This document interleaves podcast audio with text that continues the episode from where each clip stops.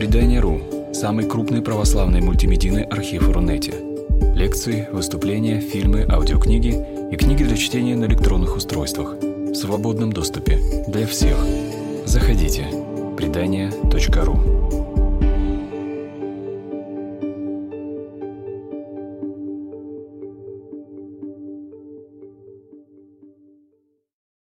А, Спасибо организаторам Виктория, фонду предания, да, и благотворительному фонду «Все вместе», я так понимаю, да? Ассоциация. Ассоциация, на чьей территории мы находимся. Спасибо всем организаторам. Вот, ну, сегодня мы поговорим с вами на новой площадке о христианском искусстве Эфиопии. В частности, об искусстве средневековой Эфиопии с момента, в общем-то, исчезновения, падения великого Аксумского царства. А напомню, что это второе христианское государство в истории, чей монарх официально принял крещение в- районе 328 года.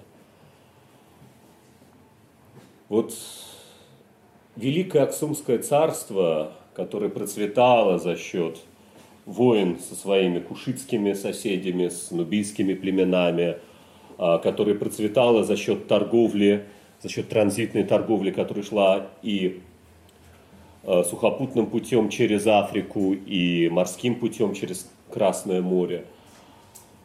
Вот это государство стало с 6-7 веков приходить стремительно в упадок.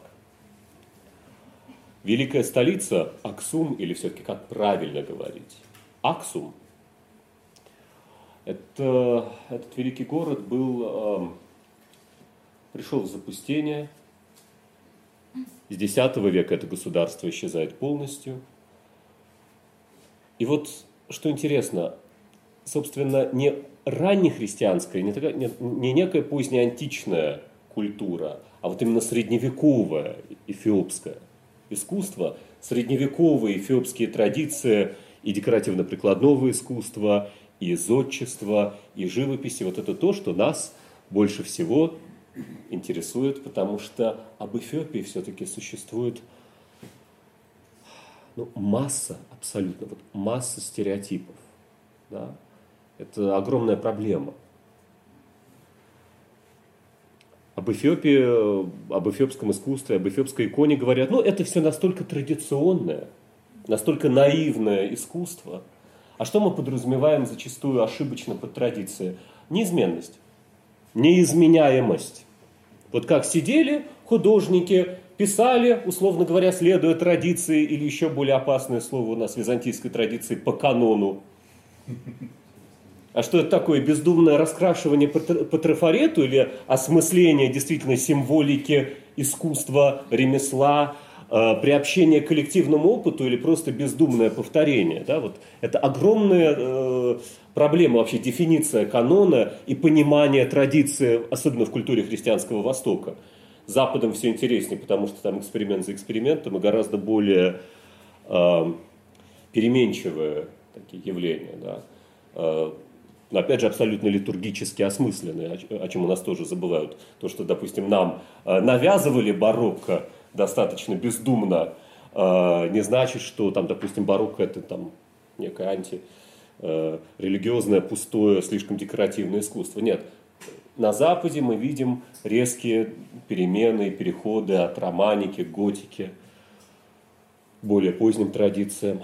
На Востоке Христианский Восток, каким бы разобщенным он ни был, каким бы разнообразным он ни был, себя действительно пытался а, самоидентифицировать, объясняя свою инаковость, объясняя себе самим, почему мы не такие, как те, кто приходит с Запада, и а, зачастую теряя колоссальный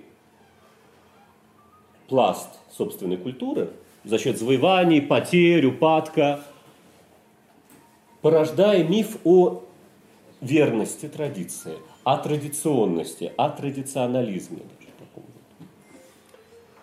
И вот на самом деле, что мы сегодня попытаемся так вот бегло понять, увидеть.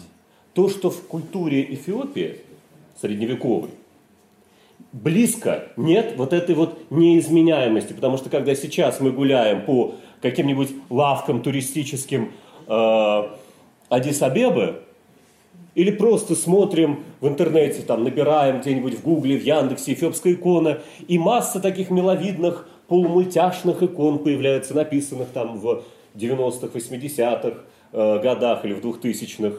Э, художники пытаются говорить, вот мы неизменно следуем нашей традиции, вот такой вот наив, э, такие вот гипертрофированные глаза, э, такие простые детские рисунки. Это и есть наши традиции, вот так мы писали испокон веков. Нет.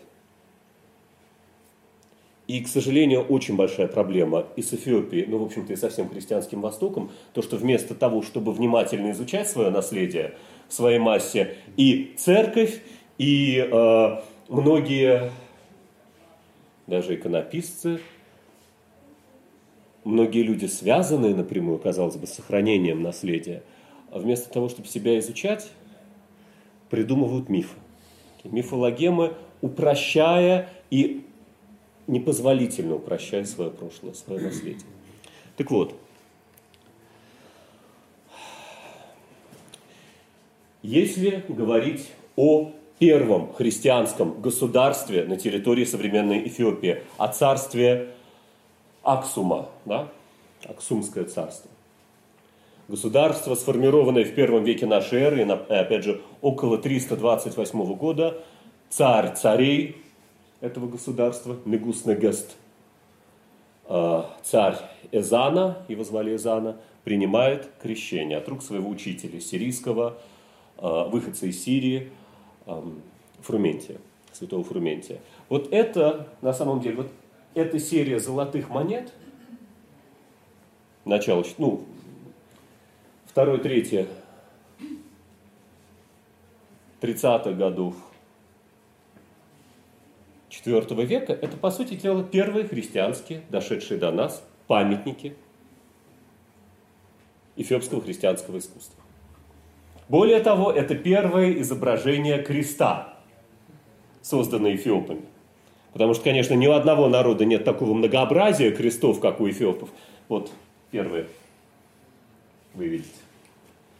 Вместо полумесяца и солнца языческих царь Изанна размещает на своих монетах крест. Кстати говоря, он первый монарх, кто это делает, потому что мы помним, что Константин Равноапостольный, а, ну, во-первых, он христианином был 12 дней, во-вторых, он а, своей жизни, ну, последние 12 дней своей жизни был крещен еретиком, и долгое время считал, что у него вообще никакой христианской символики на монетах нет. У него только митра, непобедимое солнце и все традиционные э, э, римские атрибуты. На самом деле нет. Есть серия монет императора Константина Равноапостольного, где у него все-таки проглядывает христианская символика, это маленькая хризма на шлеме. Но ничего больше. А царь Изана нет. Он вместо самого значимого для язычников Аксума символа размещает сразу же крест. Как манифестацию новой веры, как манифестацию ее господства. Ну вот, а, в современных рассуждениях эфиопских э, национальных э, мыслителей, историков, церковных иерархов э, превалирует вот эта вот теория такой незыблемой преемственности. Что как бы на нас не нападали исповедовавшие иудаизм племена, как бы потом нас не терзали мусульмане, мы неизменно сохраняем преемство нашей царской династии и преемство наших основополагающих традиций – вот на самом деле это не так. Можно, в принципе, говорить о том, что э, очень долго рассуждать о том, что из себя представляло э, Аксумское царство и насколько это исчезнувшее окончательно к X веку государство, э, насколько там имело место действительно преемство не только политическое, но и культурное, и художественное с тем государством, которое возникает уже на меньшей территории э, в горах Эфиопии – Э, и опять же, это государство, которое сначала находилось под властью династии Загуэ, а потом под властью так называемой Соломоновой династии, вот, а насколько это государство действительно что-то смогло сохранить от своих, или насколько это было такое вот перерождение уже совершенное. Э, потому что на самом деле между э, между Аксумским христианским царством и э, культурой вот этого вот средневекового эфиопского христианского царства, по сути дела, такой же пробел, как между поздней Римской империей и Каролингами. Меняется очень много. И вот от Аксумского царства у нас остались, в общем-то, достаточно редкие и очень разнообразные памятники. Их очень мало, и они очень разные. Да, есть монеты, а, опять же, христианских царей Эфиопии. Вот это вот одна из поздних монет, потому что после 7 века а, аксумские монархи перестают чеканить монету, уходят в горы, бросают свою столицу. Вот это вот уже медная монета царя Армы, знаменитого завоевателя. Это монета там 630 года. Вот. Опять же мы видим христианскую атрибутику, мы видим э, крест-посох, который э, заменял пасторские жезлы у епископов э, Александрийской миофизитской церкви и в Нубии, в Эфиопии, в Египте. И, опять же, был царским жезлом. Но вот, несмотря на то, что по этим остаткам можно реконструировать, как там выглядели воины, как выглядели цари, э, э, по уцелевшим там археологическим э, там, объектам можно более-менее воссоздать славу древнего Аксума с его дворцами, с его стеллами, с его церквями. Ничего толком не сохранилось. Поэтому что нам физически, помимо монет, оставили христиане Аксума? Ну, одну постройку, одну целостную христианскую постройку, которая действительно восходит к Аксумскому периоду. Это монастырь Дебре-Дамо, который находится в горах, на неприступной горе, на неприступном плато, рядом с Аксумом. Туда не, такой малый афон, туда не пускают женщины, существ женского пола. И вот кафеликон этого монастыря, куда надо подниматься по веревке до сих пор. Ни фуникулера, ничего не оборудовали, просто сбрасывают веревку, человек там себя привязывает, его поднимают, вот, молясь. А обоснователи этого монастыря, святом Михаиле Оригаве, выходце из Римской империи, а, бежавшим в V веке в пределы Аксумского царства, слагают легенды, а, согласно которым для того, чтобы сам игумен забирался в эту свою обитель, с горы сползал гигантский змей, который подавал ему свой хвост, обвязывал его и поднимал. Вот, поэтому в, в поздней иконографии этого святого он стоит, держа такого немножко э, мультипликационного питона за хвост. Вот. Но вот это, по сути дела, единственная уцелевшая э, постройка, э, э, дошедшая до нас э, 5-6 веков в Эфиопии. Э, дошедшая, сохранившаяся со времен Аксумского царства. Здесь, э, конечно, это очень интересная, очень характерная кладка, когда а каменная кладка перемежевывается с э, деревянными, опять же, бревнами, конструкциями. Все это изнутри там нельзя снимать, к сожалению, практически нет нормальных кадров интерьера обители, но там очень красивые вырезанные а, вот эти вот фигуры в камне, в дереве. Вот. Ну, вот такой вот пример. Причем необработанный камень, да, перемежеванный, опять же, тщательно обработанной древесиной. Ну вот монеты. Одна церковь.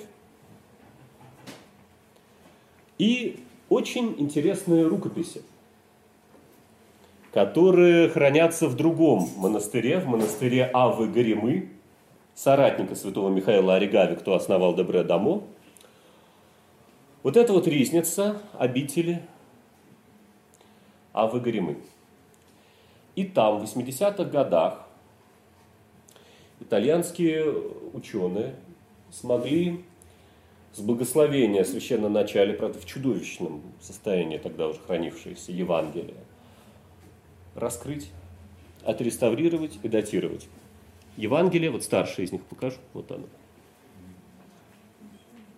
Десять раз заштопанное, перештопанное, чуть ли не шариковой ручкой там выведено, там орнамент на корешке.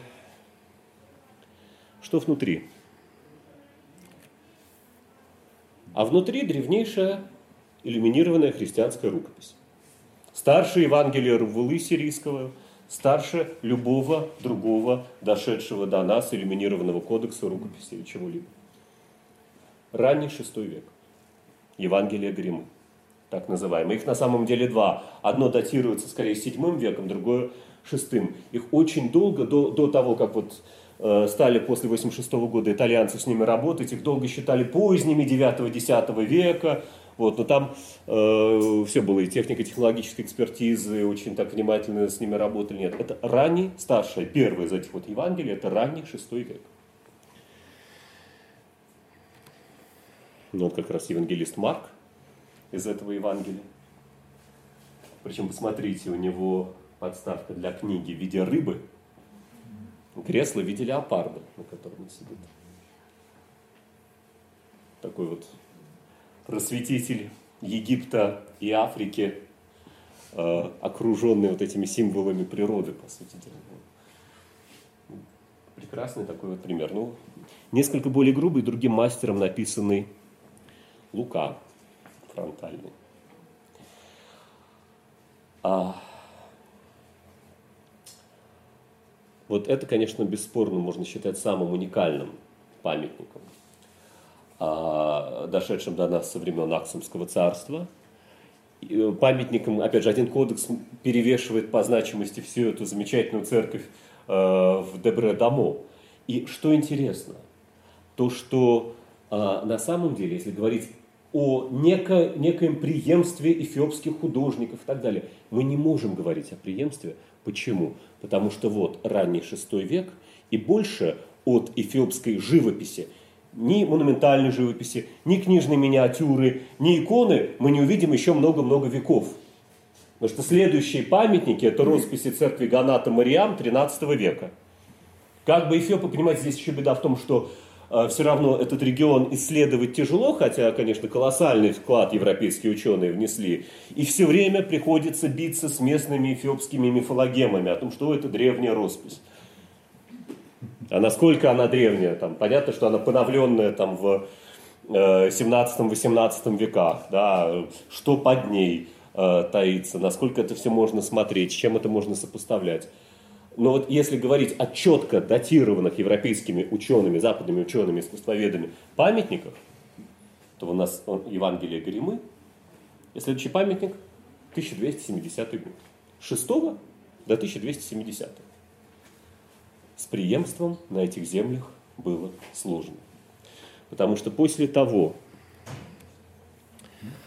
как с 7 века идет просто колоссальный упадок Аксума, сам город забрасывают, столица сдвигается в город, а потом начинается экспансия ислама, потом уже в X веке, около 960 года, погибает в бою последний царь Аксума Дальнаот, а каждую церковь на территории а, Аксумского царства разоряет э, царица иудейка Юдив или Гудит.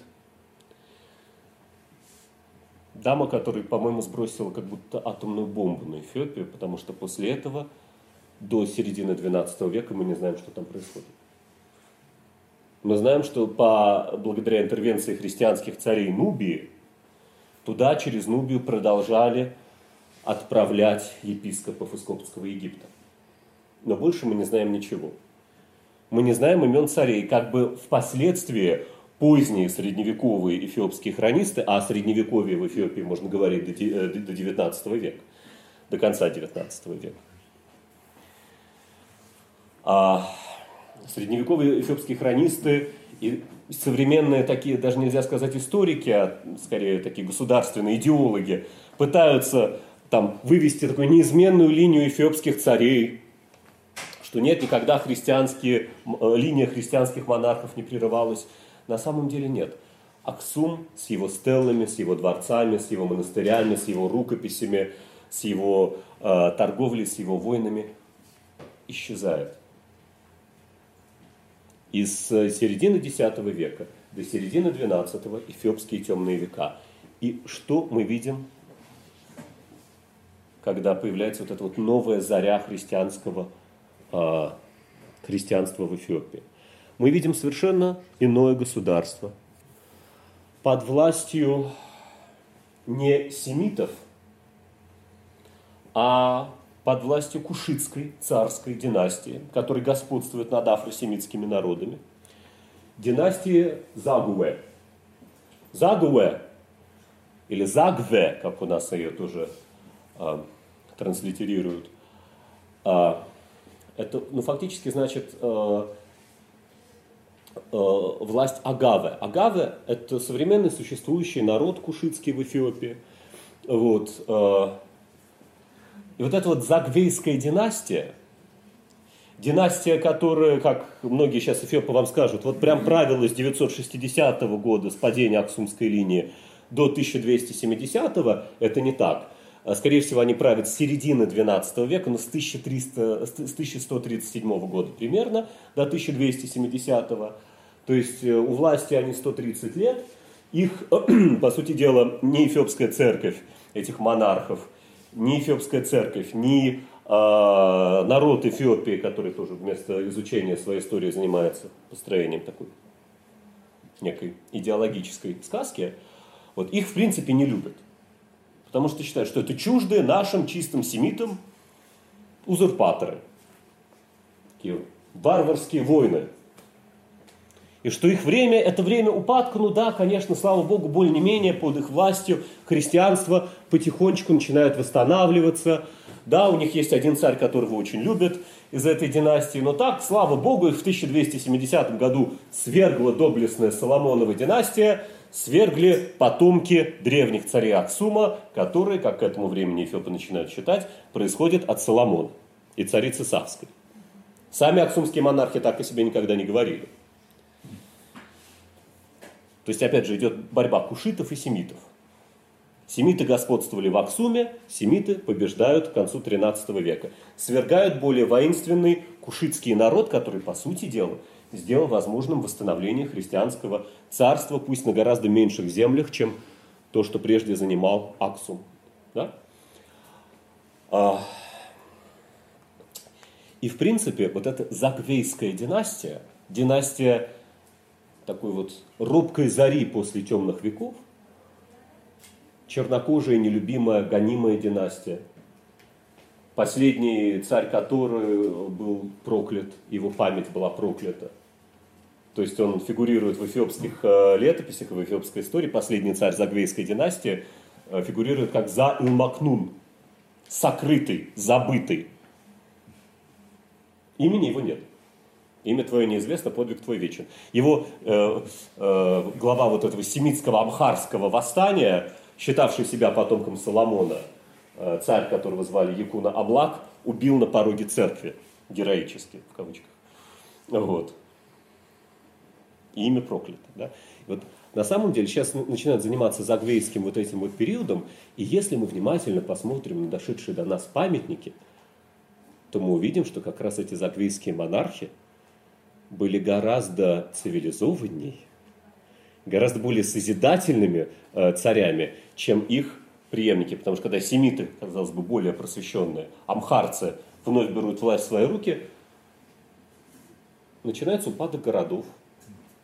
Потому что в нашей, кстати говоря, в российской историографии тоже ошибочно очень долго считали, что вот пал Великий Аксум, и в Эфиопии не было городов до 17 века. Это не так. И вот как раз как показывают последние э, исследования, последние работы в, в правлении, вот в 12-13 веках в регионе Ласта в Эфиопии, э, как раз центр власти Загве, там были небольшие города, и там очень интересное зодчество, о котором мы и поговорим.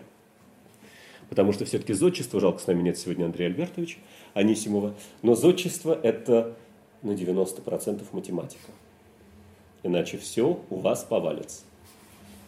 И придется звать Аристотеля Фиараванти. А, зодчество – это математика. И неважно, строят ли из камня или дерева, ну, или вырезают, на самом деле, вырезать из камня строение гораздо сложнее. Не продалбивать пещеру, а делать сложные подкрепленные сводами, постройки, очень внимательно отслеживая природу горы, в которую вы врезаетесь, да, и так далее. И вот здесь как раз в полной мере проступает творческий гений Загвейской династии. В монументальных церквях, которые разбросаны по региону Ласты, современной провинции Багамдер. И тут, конечно, сразу надо сказать о самом известном и единственном любимом эфиопами правителе вот этой вот, ну, на самом деле, двух царей они очень любят, царя Емрхана Кристоса, считают, ну ладно, хоть Загвейский, но хороший и святой. Вот, очень важную церковь построил и, в принципе, восстановил такое вот процветание церковной иерархии на землях Эфиопии. И вот этот вот царь, Габрем Эскель Лалибелла. Мы о нем говорили, кто был в музее русской иконы на прошлой лекции. Наверное, сам, один из самых известных царей средневековых Эфиопии. Габрем Эскель Лалибелла. Правил он в начиная с 80-х годов XII века до э, примерно 1221-25 года. Больше 40 лет. С Лалибеллой связывают создание наиболее известного э, памятника средневекового, наиболее известного храмового комплекса в Эфиопии, церквей Лалибеллы, потому что это поселение где располагались эти 11 церквей, а, оно было известно, оно получило а, имя этого царя. Вообще, Гебрем Искель Лалибелла – это смесь, а, это смесь языка гыз, богослужебного афросемитского языка. Гебрем Искель значит раб креста. А лалибелла – это на языке народа Агавы, это кушитский язык, значит повелитель пчел. Раб креста – повелитель пчел. А, а, я уже рассказывал раньше, что у эфиопов были очень тяжелые отношения. Вообще, вот в эфиопской царской семье а, были очень тяжелые дисциплинарные принципы введены. Когда умирал царь, у которого, как правило, было много детей, старшего сажали на трон, а младших отправляли... Ну, в поздний период была чудовищная крепость на плато, называлась Амбагиша. Э, до этого были другие аналогии. Дебредамо монастырь, кстати говоря, тоже служил. Такой изолятор строгого-строгого-строгого режима.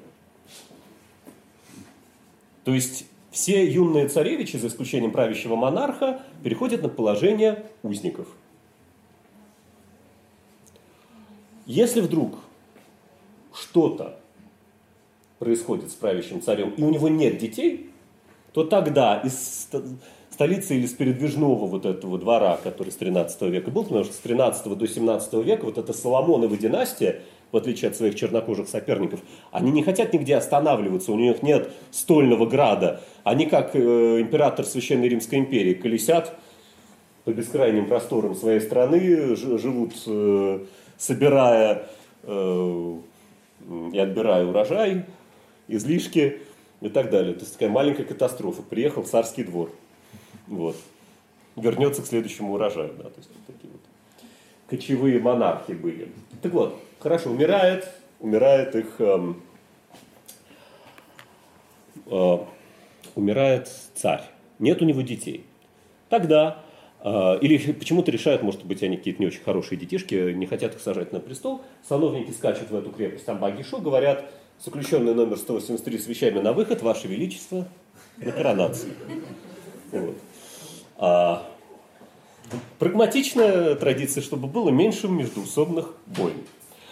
А, и вот а, Гебре э, Мескель Лалибелла, ему не повезло, он был младшеньким. И а, он был младшим, он родился, и, и как ни странно, как только он родился, его омыли и положили, слетел сырой пчел. И стал виться вокруг него, как вокруг улья. И садились на него, но не трогали его и не жал, жалили. И это было воспринято как божественное провидение, что это будет великий монарх, под э, властью которого эфиопы будут трудиться как пчелы. И это правда, потому что его подданным потом пришлось очень сильно потрудиться, мы увидим для чего. А, вот. он, он, э, его отравил его старший брат. Потому что он услышал это пророчество, ему это очень не нравилось. Говорит, пчелки налетели. Вот. И лежал бедный юноша Гебреме Скеллалибеллов, э, видимо, переживая клиническую смерть. Приходит к нему во время этого транса ангел Господень, или кто-то, кто так представился, говорит, ты избранный, ты восстань, убей своего брата. А, и у нас же, читал сводку новостей на Rush Today, у нас неверные взяли Иерусалим. Салахадин взял Иерусалим у крестоносцев в 1187 год на дворе октябрь месяц. Вот. Э, и на самом деле, как бы там этому не радовались поздние греческие православные историки, на самом деле все очень тяжело переживали потерю Иерусалима и взять его неверными. А, вот. И вот ты теперь, раз ты избранный, восстань, и когда убьешь брата и э, займешь престол, построй новый Иерусалим. Это не Никону в Истре первому в голову пришло. Да? Вот. А, и Гибрем Эскель Лалибелла действительно велел создать вот комплекс из 11 э, церквей. Вот Бет Аба Либанос. Бет Аба Либанос. Одна из таких вот церквей. Каждая из них вырезана из камня. Вырезана из монолита. Вот. Опять же, то, что я вам пересказал, это легенда. Эти церкви начали строить с середины XII века, еще при предшественниках. А, Габриэма Скеля Лалибелли, при царе Мариаханна Христусе, очевидно, уже начинается строительство. Заканчивается уже после смерти Габриэма Скеля Лалибеллы, но с ним связана основная, наиболее активная фаза строительства, с его правлением. Вот. Опять же, причем очень э, интересно здесь на месте обрушившейся отчасти скалы, восстановленные, опять же, для симметрии. Вот эти вот колонны, там очень... Вот, фасад этой церкви поэтому очень интересен, потому что это не чистый монолит. А, вот. вот. Это церковь э, Бет Алам, церковь Создателя, Спасителя мира – крупнейшая из церквей Лалибеллы. Вот она. Колоссальных размеров, то есть вот это вот окно, оно в человеческий рост фактически. Вот, вот ее план. Там полностью вырезали, опять же, вот этот вот участок, то есть она вот стоит вот с этой покатой крышей, э, просто срезали колоссальную часть скалы, и создали там такую вот базилику. Потому что с точки зрения архитектуры это интересно. А вообще на что смотрят эфиопы? Вот тут, несмотря на то, что эфиопы являются частью коптской Александрийской церковью, никакой особой связи с коптским зодчеством у них нет. Но они очень внимательно смотрят за тем, что происходит у их северных соседей в христианской Нубии. И вот архитектурно вот эти базилики, которые теперь там разрушены раскрывают там в Фарасе, в Касар-Бриме, э, на территории Нубии, там есть достаточно четкая перекличка с тем, что потом неожиданно при загвейских монархах вырезают, правда уже из камня, э, в э, власти. Ну, вот самая известная, конечно, церковь, церковь Святого Георгия в Лалибелле, в форме такого идеального креста вырезанная. Опять же, просто колоссальный такой вот кусок цельного известняка, из которого вырезают очень аккуратненько, очень большую, в форме идеального равностороннего креста, церковь. Очень интересно то, что это не просто вот эта грубая работа, чтобы выдолбить что-то. Там тщательно рассчитывают вот эти вот галереи, эти колоннады, а, обходные галереи, притворы, несмотря на то, как сложно физически это делать, э, потому что, опять же, легенды говорят о том, что у царя Гебремискель Ларибеллы э, трудились э, не люди, а ангелы, силы природы и так далее. Там, конечно, его подданные трудились так, что пчелы могли бы просто позавидовать, выдалбливая это все, да, потому что даже рабов-то там особенно, особенно не было, неоткуда было брать. Просто сгоняли свое население, видимо, и заставляли очень под пристальным присмотром э, зодчих вырезать. А вот, ну, посмотрите на удивительную совершенно орнаментацию, когда в камне мы видим э, мотивы, которые, в принципе, повторяют то, что мы встречаем в книжной миниатюре. Это для 12 века, ну, если не брать, конечно, романские там и арабо-нормандские изыски, ну, или армянские, да, это, в принципе, ну, не так уж типично, да, там, вот, для Востока. Вот внутреннего убранства с очень интересным, как правило, геометрическим орнаментом. Там вот этот вот еще контраст между различными флоральными или э, зооморфными мотивами, которые кое-где встречаются, и такой вот строгой геометрии, именно игрой формы, которые встречаются внутри этих церквей. Вот, конечно, поновленная роспись, вот, но тем не менее, это вот как раз из церкви, спаси... Э, это из церкви э, Бет Мариам, Богородичной церкви Лалибеллы. Кстати говоря, орнамент этой церкви э, воссоздан у нас в... Э, в смысле, воссоздан в замечательном э, зале эфиопского искусства в Музее русской иконы. Не у нас. Вот, как раз. Вот такие вот мотивы. А, что очень важно, помимо а, вот такого зодчества очень интересного, изощренного, а, а, который мы видим вот в 12 и, и в 13 веках в Эфиопии, в этих церквях, вырезанных власти, первые росписи, первые ансамбли монументальной живописи, которые до нас доходят. Вот. Как здесь, в храме Мариам Каркор позднего 13 века. Опять же, церковь вырезана, там такой сконструированный фасад – но она вырезана, опять же, это просто вход в пещеру, это пещерная церковь. Вот и здесь на столбах, а построена она, вырезана она до э, церквей Лалибеллы, но э, расписана уже, конечно, позже.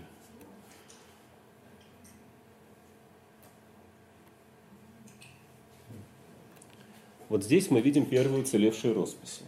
Одни из первых. Первые в другой церкви, в Ганате Мариам. Вот.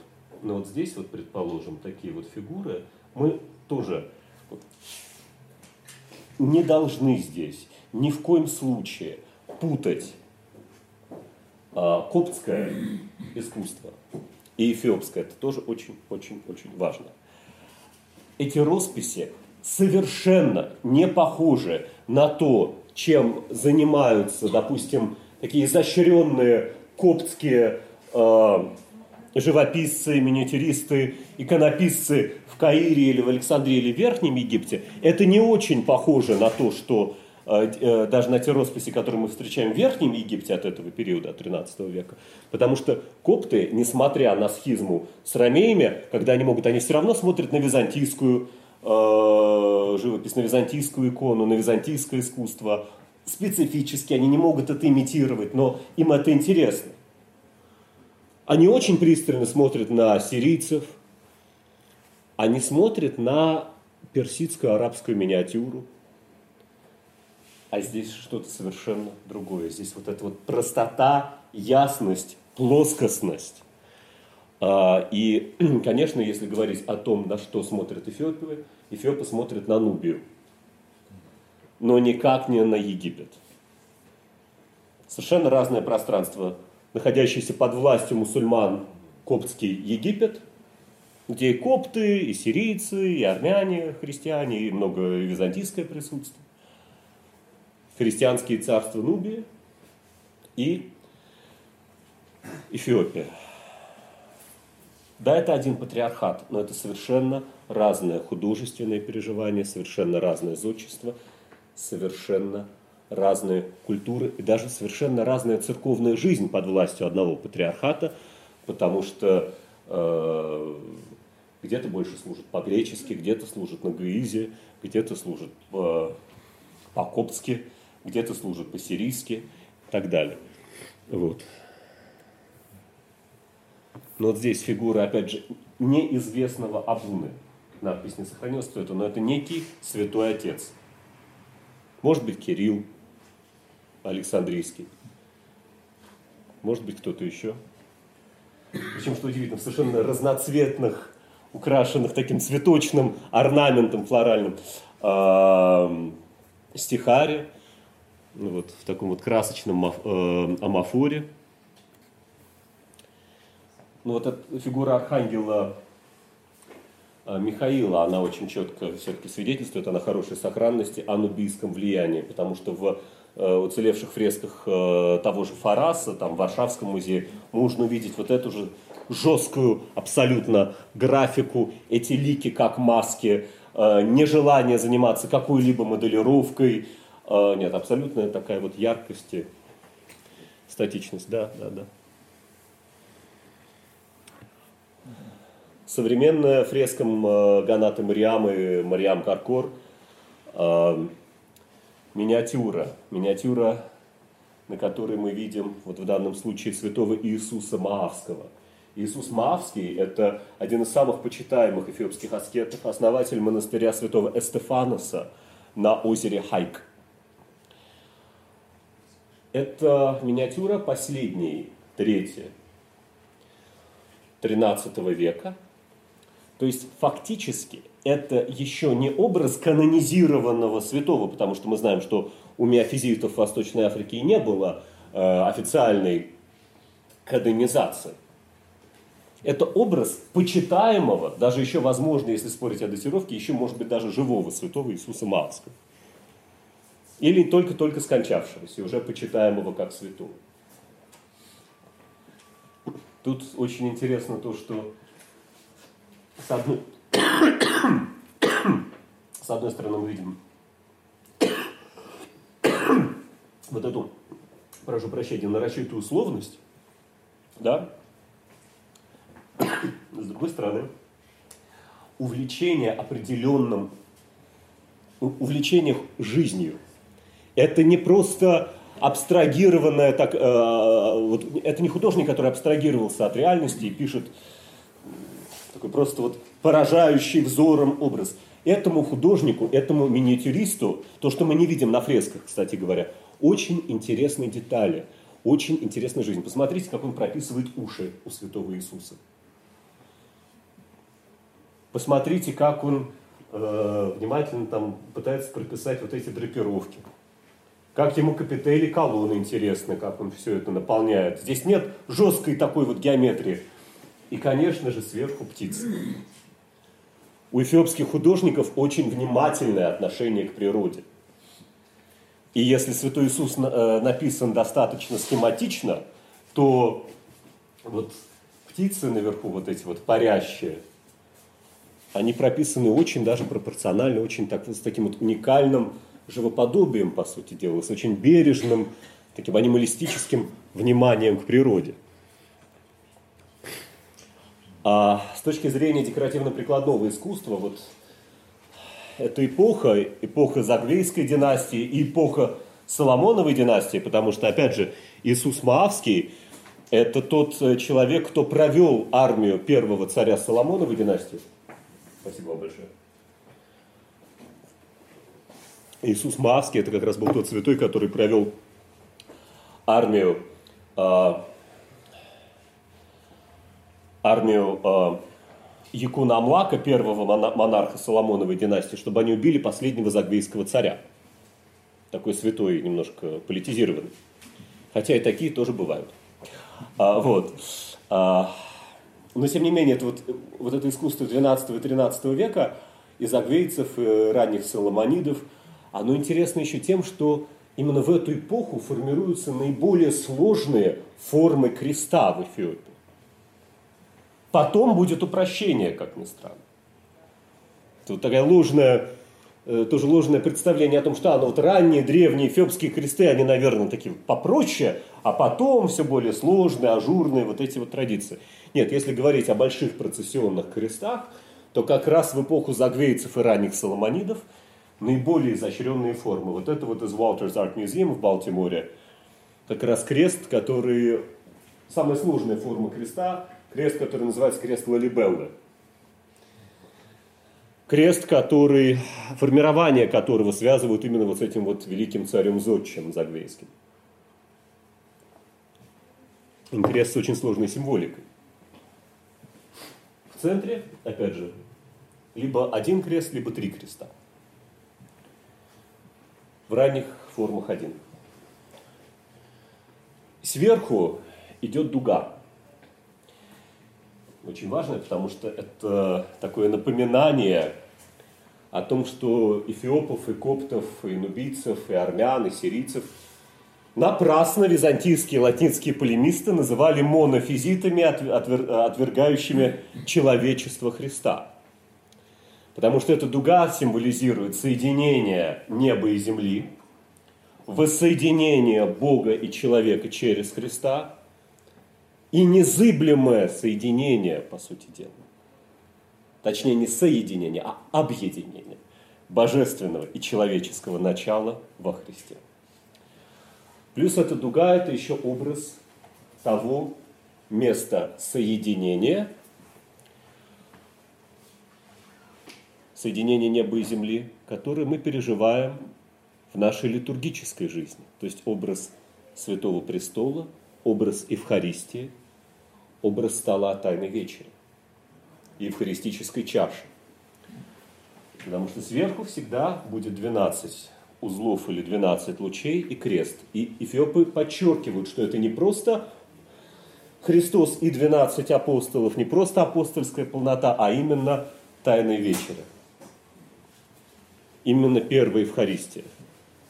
Вот. Потрясающий по своей смысловой нагрузке образ единства, восстановления единства. И э, э, с точки зрения христологии, и с точки зрения литургии. Ну и вся эта композиция поддерживается тремя парами ангельских крыльев, в более поздних вариантах фигурами змей и птиц.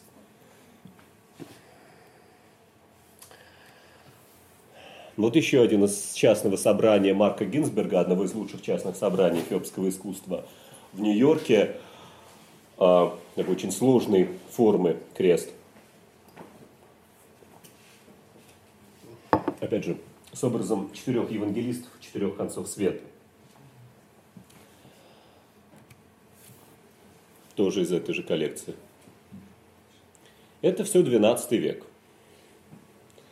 никакой простоты. Потом как раз мы увидим, что в более поздний период начинается упрощение при Соломонидах. Вот это вот 15 века крест.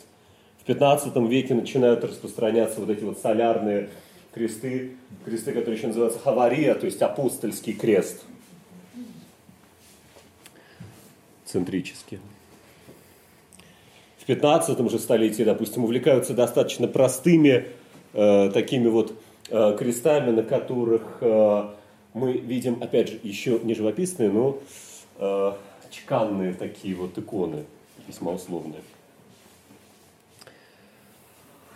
Вот эпоха Соломонидов, и особенно в период их рассвета в 15 веке, очень интересное время для искусства, потому что, допустим, помимо новых форм крестов, которые я вам только что показал, таких простых достаточно, мы видим сначала уникальный и совершенно иной самобытный период в истории книжной миниатюры, причем здесь максимально условный.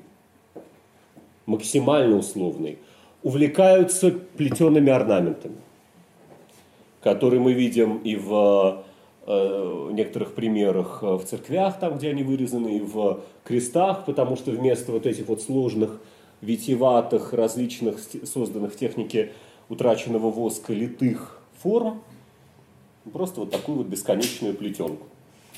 Это же мы видим в миниатюре книжной в 15 веке. И что интересно, здесь абсолютная условность. Вы не различите с точки зрения ликов ни мужчину, ни женщину. Абсолютно условное обозначение действующих лиц. То есть такого примитивизма, по сути дела, мы не видели со времен ранних, самых ранних христианских там фресок э, в той же дуре Европас, предположим, да, первый, э, третье, третьего века. Вот. То есть понятно, что если не обратить внимание на крылья у этой фигуры, в принципе, не очень понятно, что это такое, это Благовещение.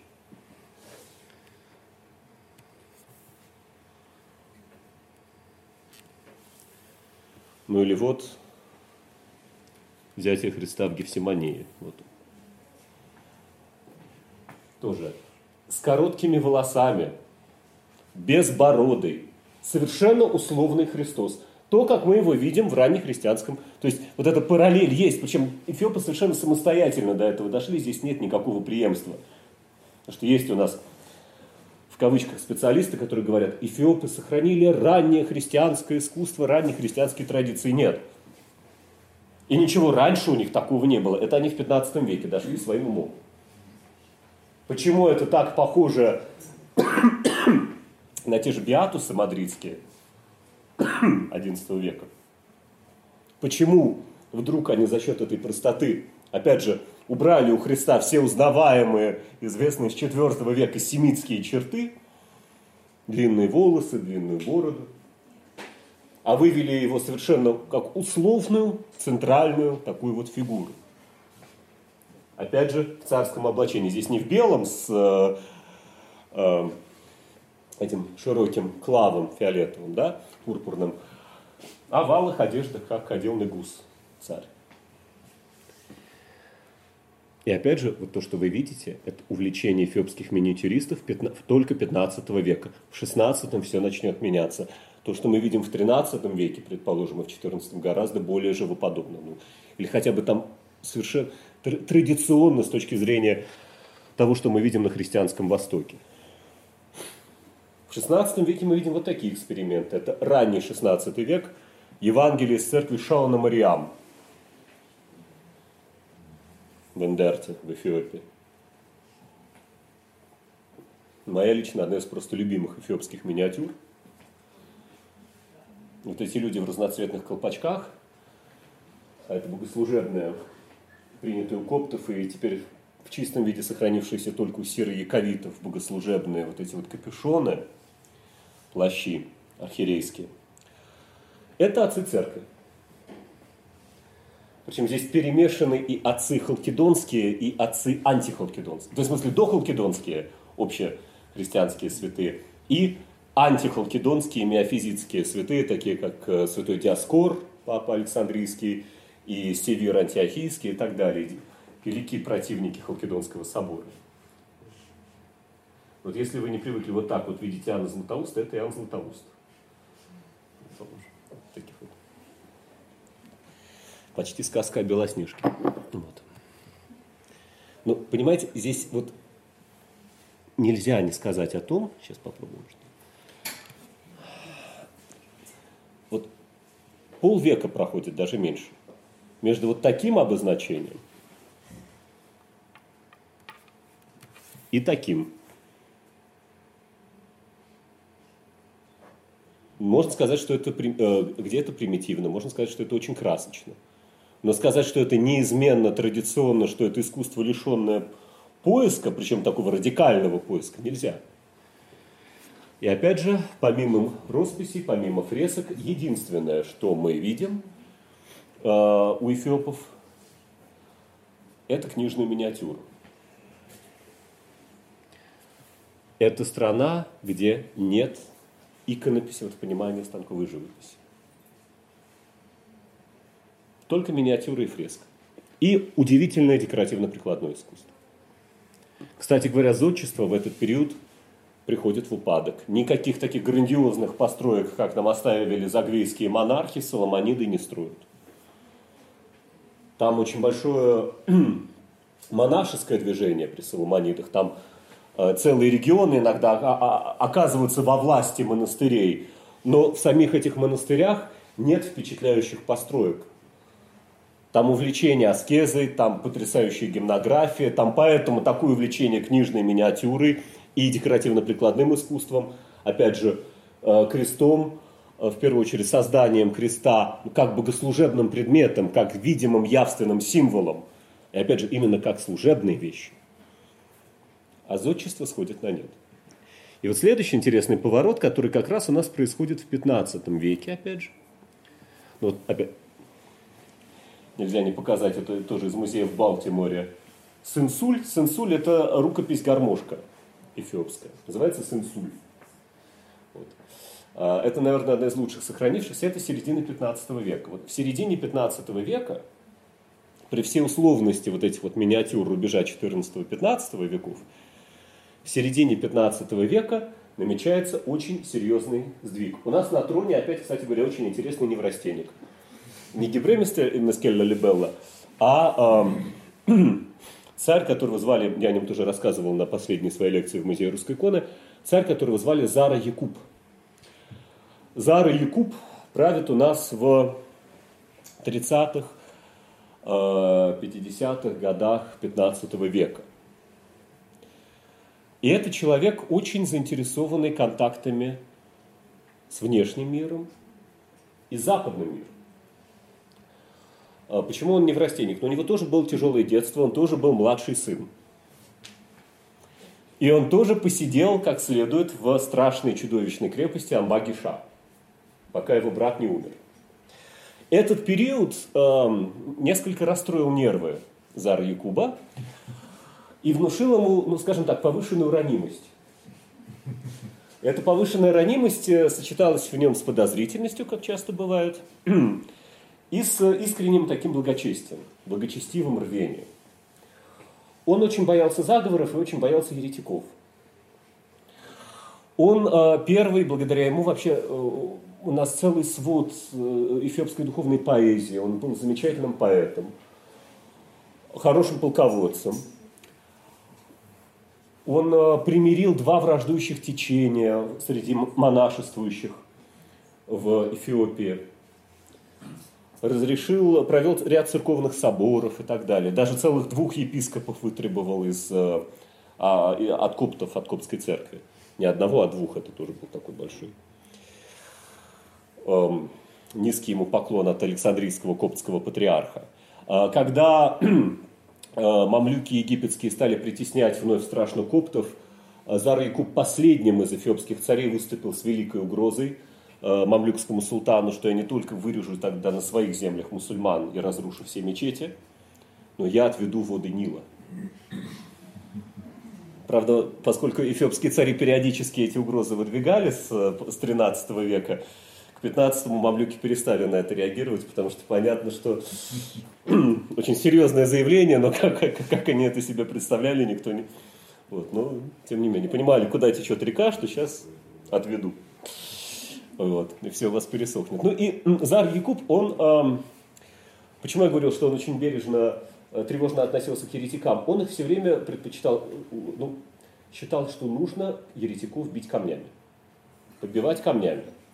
И чем больше, тем лучше, потому что только когда ересь будет искоренена, э, царство Соломонидов, Новый Сион, его государство войдет э, в светлую эпоху процветания. Благодаря Заре Кубу у нас впервые появляется церковь в честь Света Троицы, Дебреберхан Целасия. Самая известная такая церковь у нас в Гондоре, она уже более поздняя, 17 века, но впервые в честь Света, именно Света Троицы – начинает освещать в Эфиопии церкви именно этот государь. Почему? А, он а, ехал как-то, забил 68 еретиков камнями, был хороший день, вот, наступила ночь, едет он со своей свитой и видит свет Троицы. Он понимает, что это свет Троицы ему открывается. За такой чудесный подвиг, что 68 забитых намертво еретиков. Вот.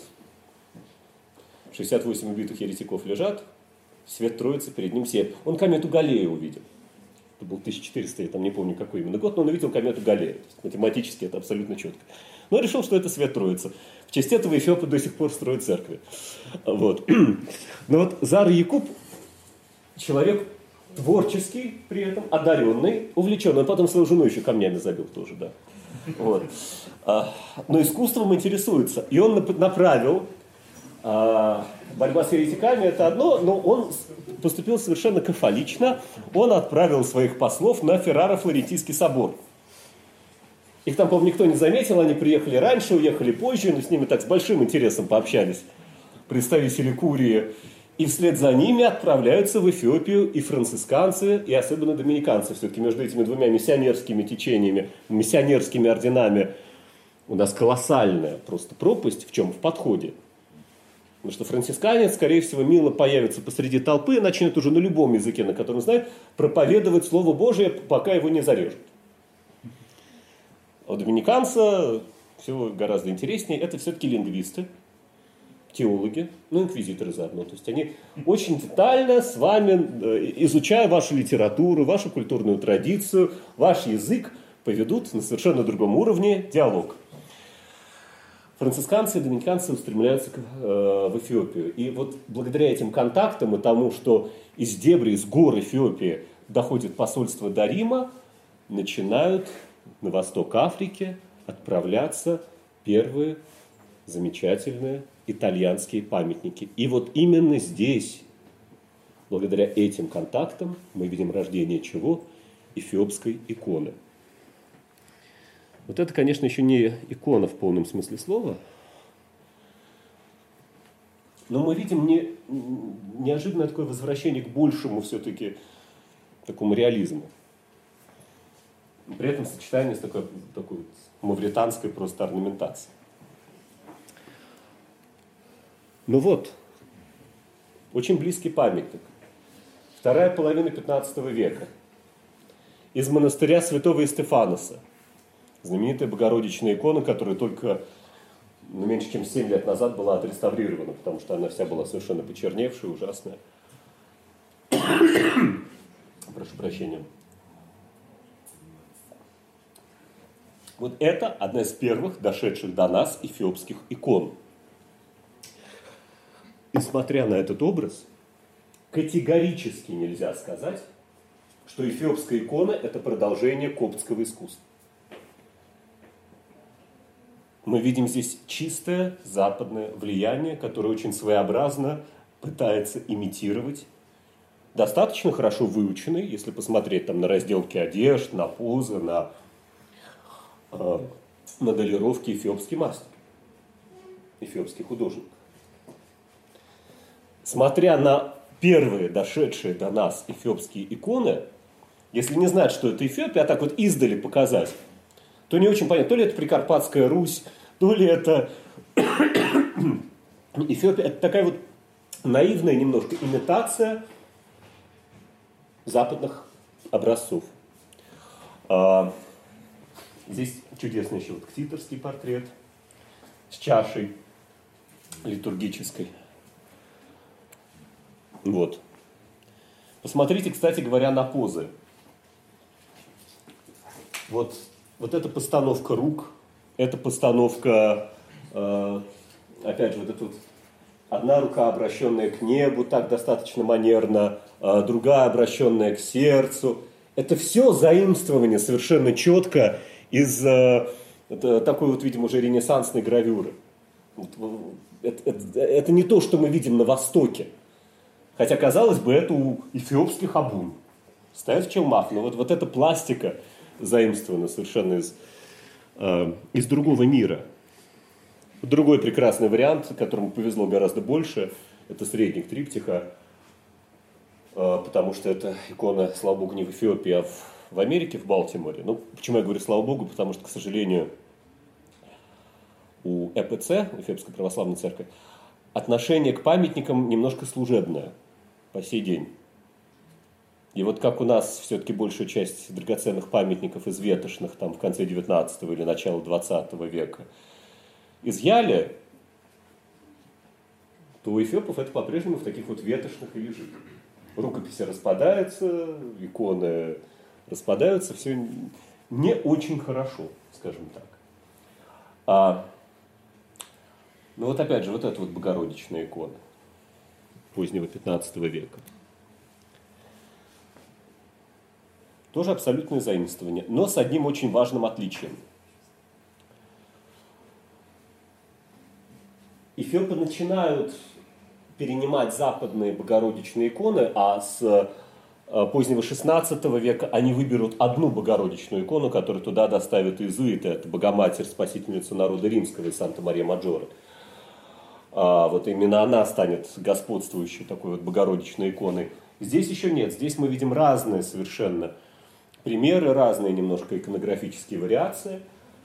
Но что добавляют эфиопы, чего нет в латинских образцах, и чего нет в византийских образцах, и чего нет со времен а, иконоборчества на христианском Востоке?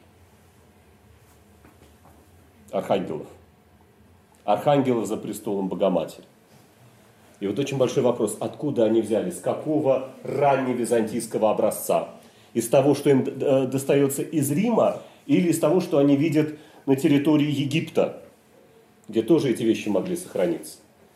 По крайней мере, есть тканная икона, она сейчас в, Кли, в Кливленде э, шита замечательная э, коптская ткань, где Богоматерь, опять же, ткань 6 века, где Богоматерь с э, архангелами. Но вот этого возвращения к ранней христианской иконографии нет ни у одного больше христианского народа. Ни на Западе, ни на Востоке. Ну и еще, опять же, смотря на вот эти вот иконы, ранние, да,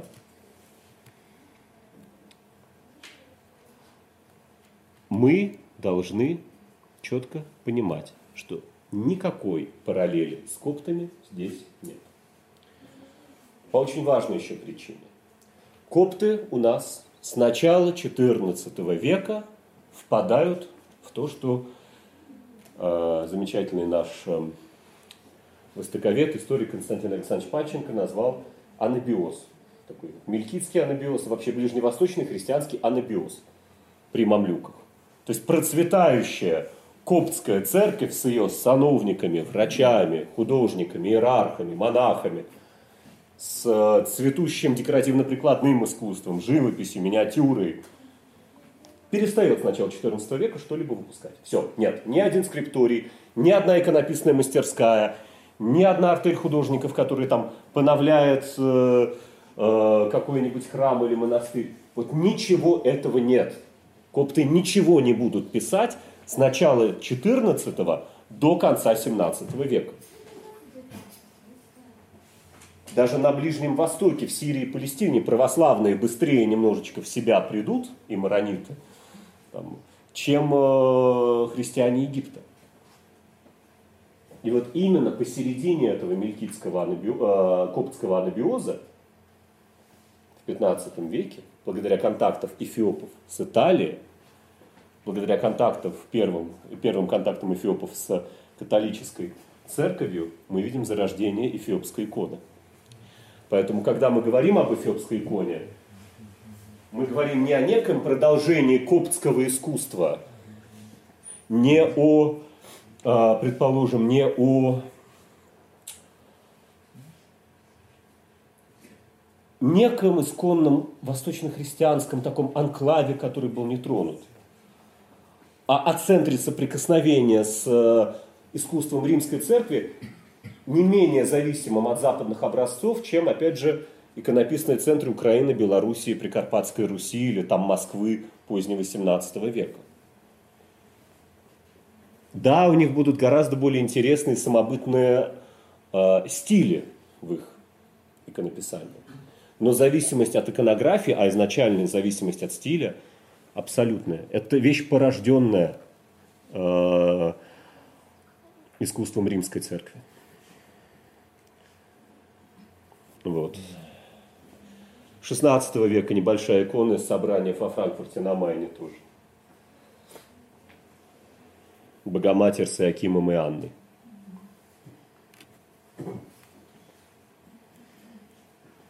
Да, наивная, да, примитивная. Интересно, что... Музей русской иконы во Франкфурте, да? Вот это, это, да, это у Захарука, да, да, да, это музей, э, музей иконы, просто музей иконы, да, да, да. А? В основном русская. В основном русская, немного эфиопская икона во Франкфурте на Майне, да.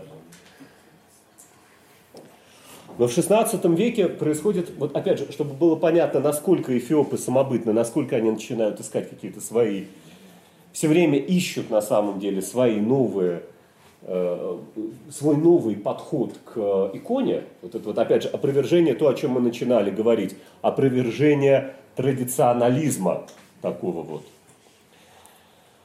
А, который сейчас эфиопы э, проповедуют. Вот это вот 16 век, тоже очень интересный памятник, тоже из Франкфурта.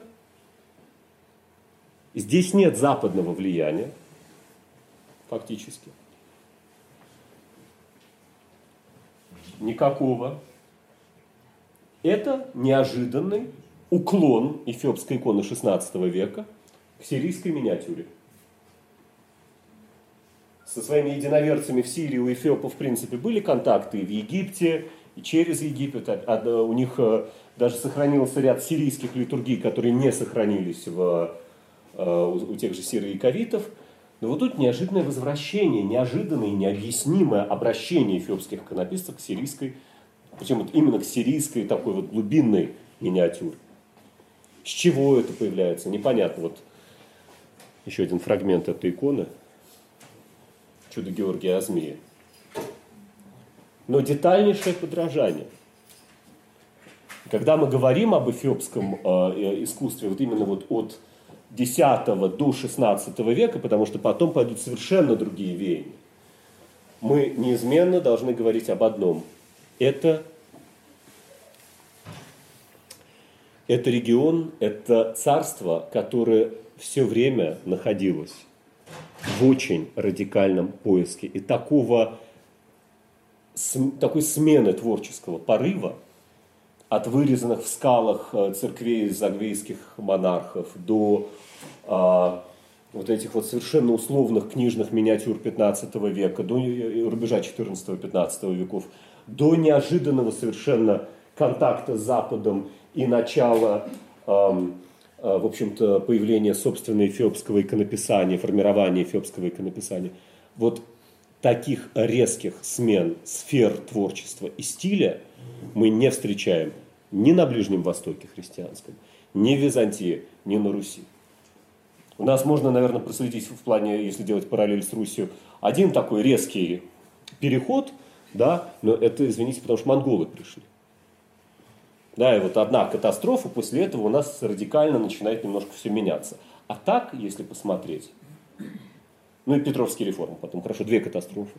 Вот. А, а так, по большому счету, э, ни один регион вот не выходил. Были, пораж... были завоевания, были э, потери территорий, были там действительно э, были угасания городов, все это, весь средневековый мир это переживал. Но эфиопы оказываются самыми в этом плане разносторонними.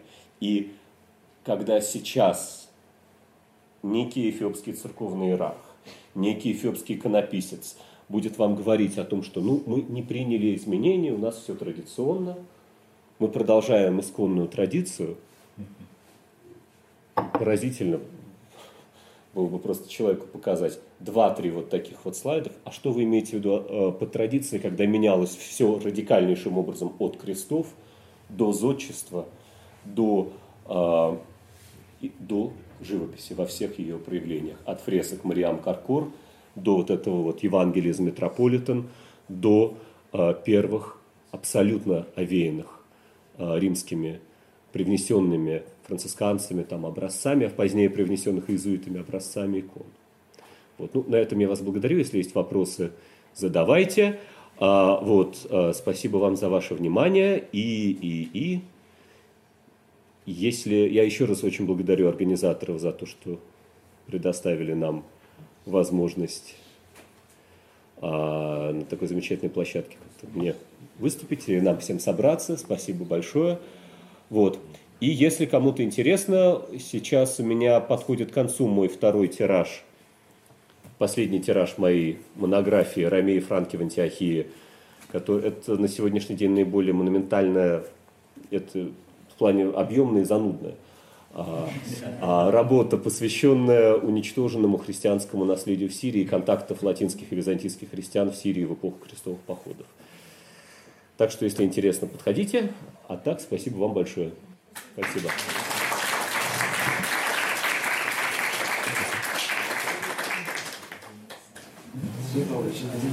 Да.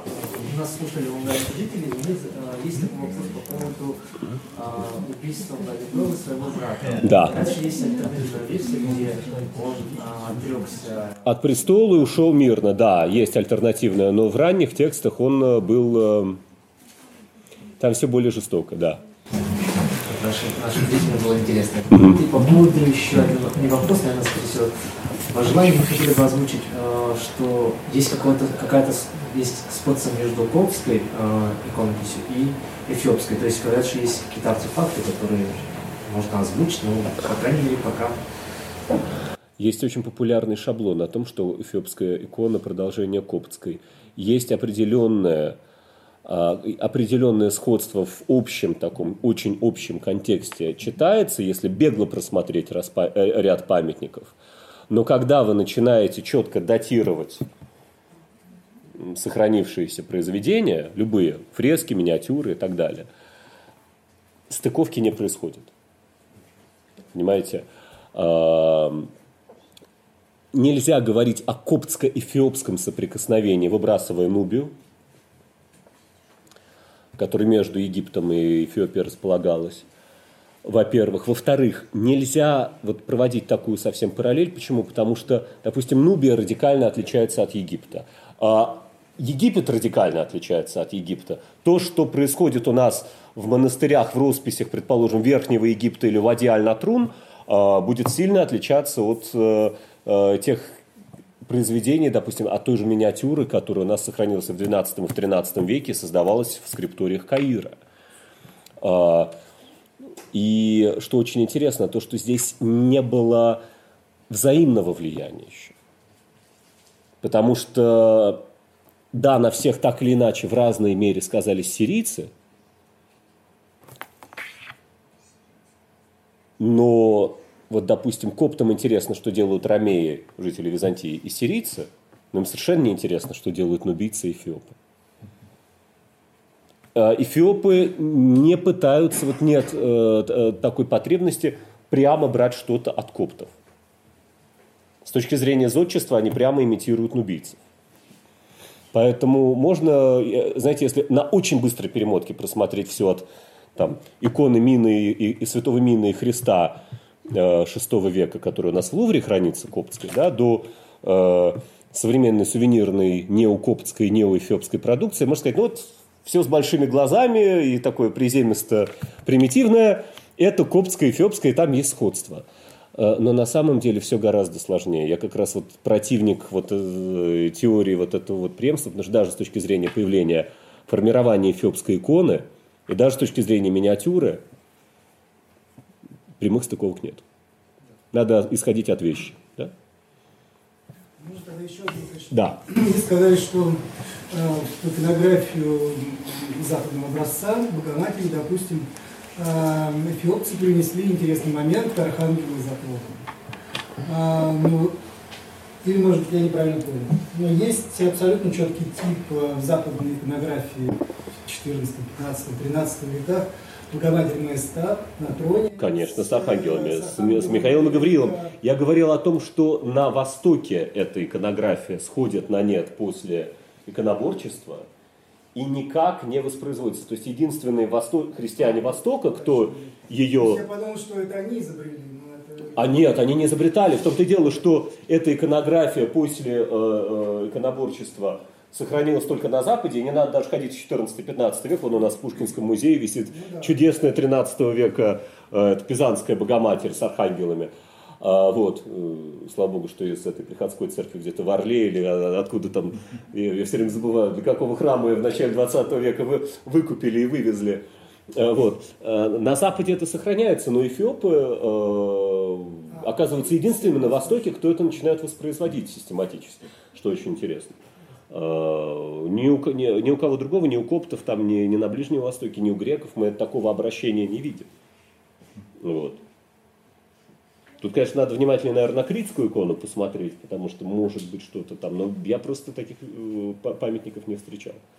Вот. А можно еще?